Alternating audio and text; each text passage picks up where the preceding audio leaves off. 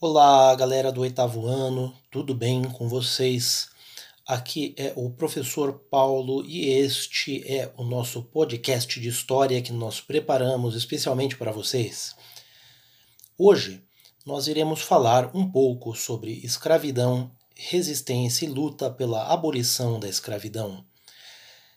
A escravidão é uma instituição que existiu fortemente em dois momentos da história um momento, a antiguidade, período dos gregos e romanos. Havia, naquela época, o aprisionamento de escravos em guerra, que podiam ser pessoas de diversos povos e etnias, e eram comerciados em mercados de escravos.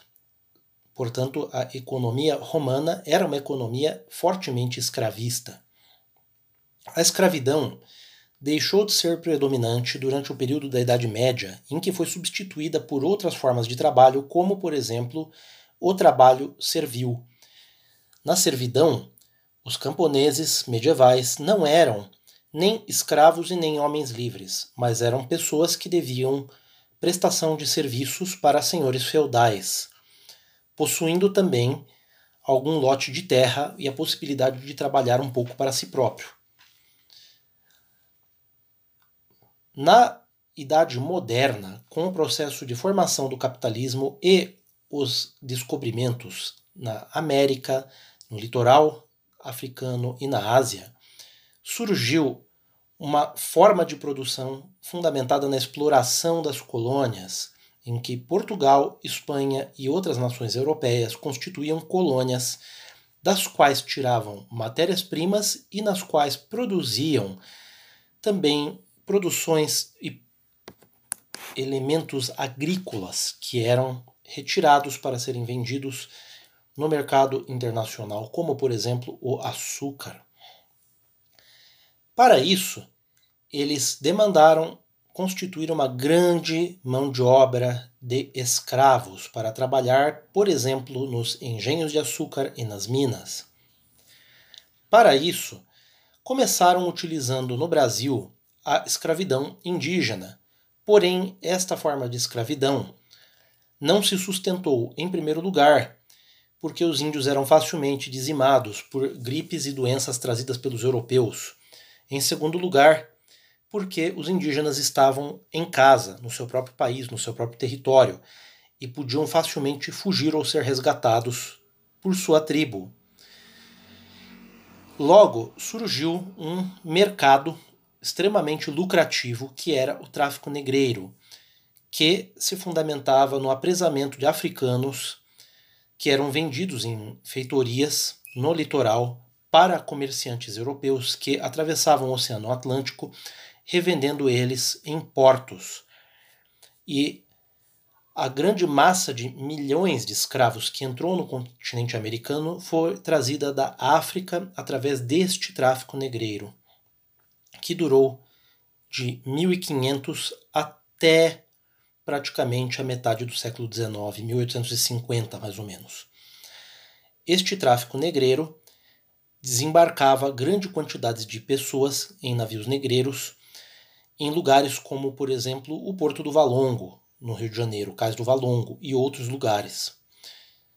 A escravidão se constituiu em duas formas principais no Brasil: uma escravidão rural e uma escravidão urbana. Na escravidão rural havia a figura da senzala, do capitão do mato, e os escravos eram aprisionados, tendo uma vida muito mais controlada e um sistema, um, modo de vida muito mais desumano. Era uma escravidão numa face mais brutal e mais intensa. Havia a escravidão urbana, que se formou especialmente após o surgimento das cidades com a descoberta do ouro. Na escravidão urbana surgiu novas formas de escravidão, como por exemplo escravos de ganho, que eram escravos que saíam durante o dia para comerciar em feiras, vender produtos e à noite traziam os lucros para seu senhor e podiam por vezes ficar com uma parte daquilo, recebendo algum tipo de pagamento ou pecúlio. E à noite chegavam à casa de seu senhor e faziam serviços domésticos. Estes escravos temiam muitas vezes a fuga, porque caso fossem aprisionados, poderiam ser revendidos para senhores de escravos na área rural, tendo então uma vida pior.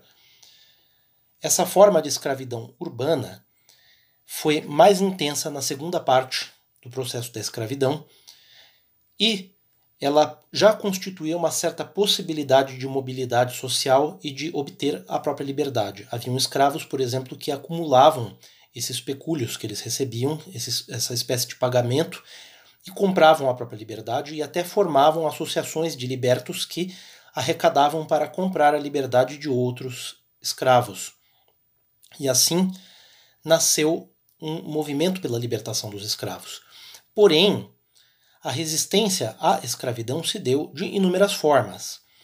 Existem formas de, de resistência individuais, existem formas de resistência coletivas, existem formas de, resi de resistência eh, passivas e formas de resistência ativas. Por exemplo, a pessoa trabalhar mais devagar é uma forma de resistência individual. A fuga também era muitas vezes uma forma de resistência individual, embora haviam fugas em grupo.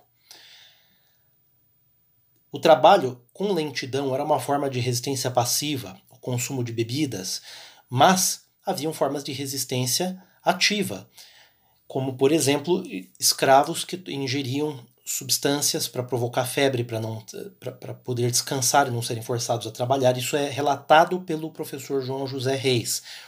Haviam suicídios, haviam fugas, haviam múltiplas formas de resistência que envolviam ato de rebelião haviam negociações também com os senhores de escravo. Haviam escravas que tinham filhos com seus senhores e que negociavam melhores condições para os filhos serem libertados ou trabalharem em condições menos desumanas. E haviam também os quilombos, fugas e formação de comunidades de escravos que resistiam contra a escravidão, que eram os quilombos. E haviam grandes rebeliões de escravos, em que os escravos entravam em guerra e enfrentamento direto com os seus senhores e com as autoridades, buscando inclusive libertar outros escravos.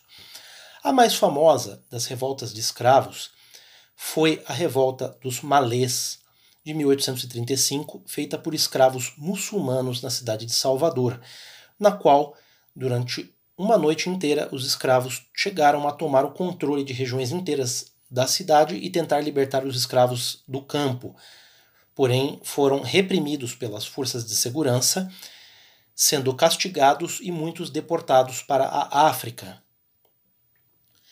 E o líder Pacífico Licutan sendo condenado a receber mais de duas mil chicotadas.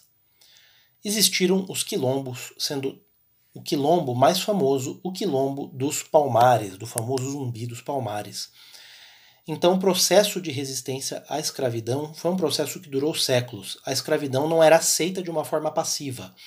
Havia uma resistência contra a escravidão.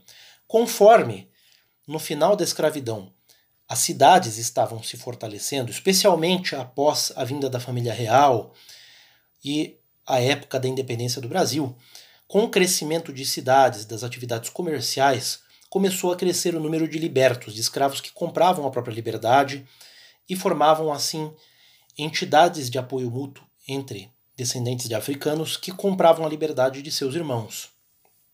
Com este processo, o aumento do número de libertos, começou a se fortalecer a ideia abolicionista. Da mesma forma, a Inglaterra naquela época, estava interessada em que a escravidão deixasse de existir, pois ela tinha interesse em formar uma mão de obra assalariada e consumidora de produtos ingleses. E por isso a Inglaterra começou a perseguir os navios negreiros que atravessavam o Atlântico. Estes navios chegavam a tirar os escravos ao mar para não serem pegos portando escravos pelos navios ingleses, pois o navio seria aprisionado e os seus líderes poderiam ser condenados e mortos. Então, o tráfico de escravos começou a ser coibido pela Inglaterra e começou a haver acordos e leis pela extinção do tráfico de escravos. Assim, ao longo do século XIX, várias leis abolicionistas foram sendo colocadas. proibição do tráfico de escravos, Lei Eusébio de Queiroz, Lei do Ventre Livre, a Lei dos Sexagenários, os escravos idosos né, que passavam a ser libertados, e finalmente a Lei Áurea, do 13 de maio, a famosa Lei da Abolição da Escravidão, 1888, que colocou um ponto final à escravidão no Brasil. Cabe aqui notar duas coisas: que a sociedade brasileira, por muito tempo, foi uma sociedade inteira escravista, construída sobre uma estrutura escravista. E a segunda coisa que cabe notar é que após a abolição da escravidão não houve uma reparação social para aqueles escravos libertados que, pelo contrário, foram marginalizados, deixados em situação de desemprego, e este processo perpetuou o racismo que existe até os dias atuais. Então, o racismo é uma herança da escravidão e das condições de abandono social a que os descendentes, as pessoas escravizadas, libertadas e os seus descendentes foram legados após o final da escravidão. E é uma questão que se estende até os dias atuais, não apenas no Brasil, mas muito fortemente nos Estados Unidos e em outros países. Bom, pessoal, é isso aí. Esse foi a nossa aula de hoje, o nosso podcast de história. E nós agradecemos muito por ter ouvido a nossa aula. Desejamos uma boa semana e vamos continuar nos cuidando contra o Covid-19, tomando cuidados, usando máscara, álcool gel. E é isso aí, pessoal. Boa semana para vocês e bons estudos. Até breve!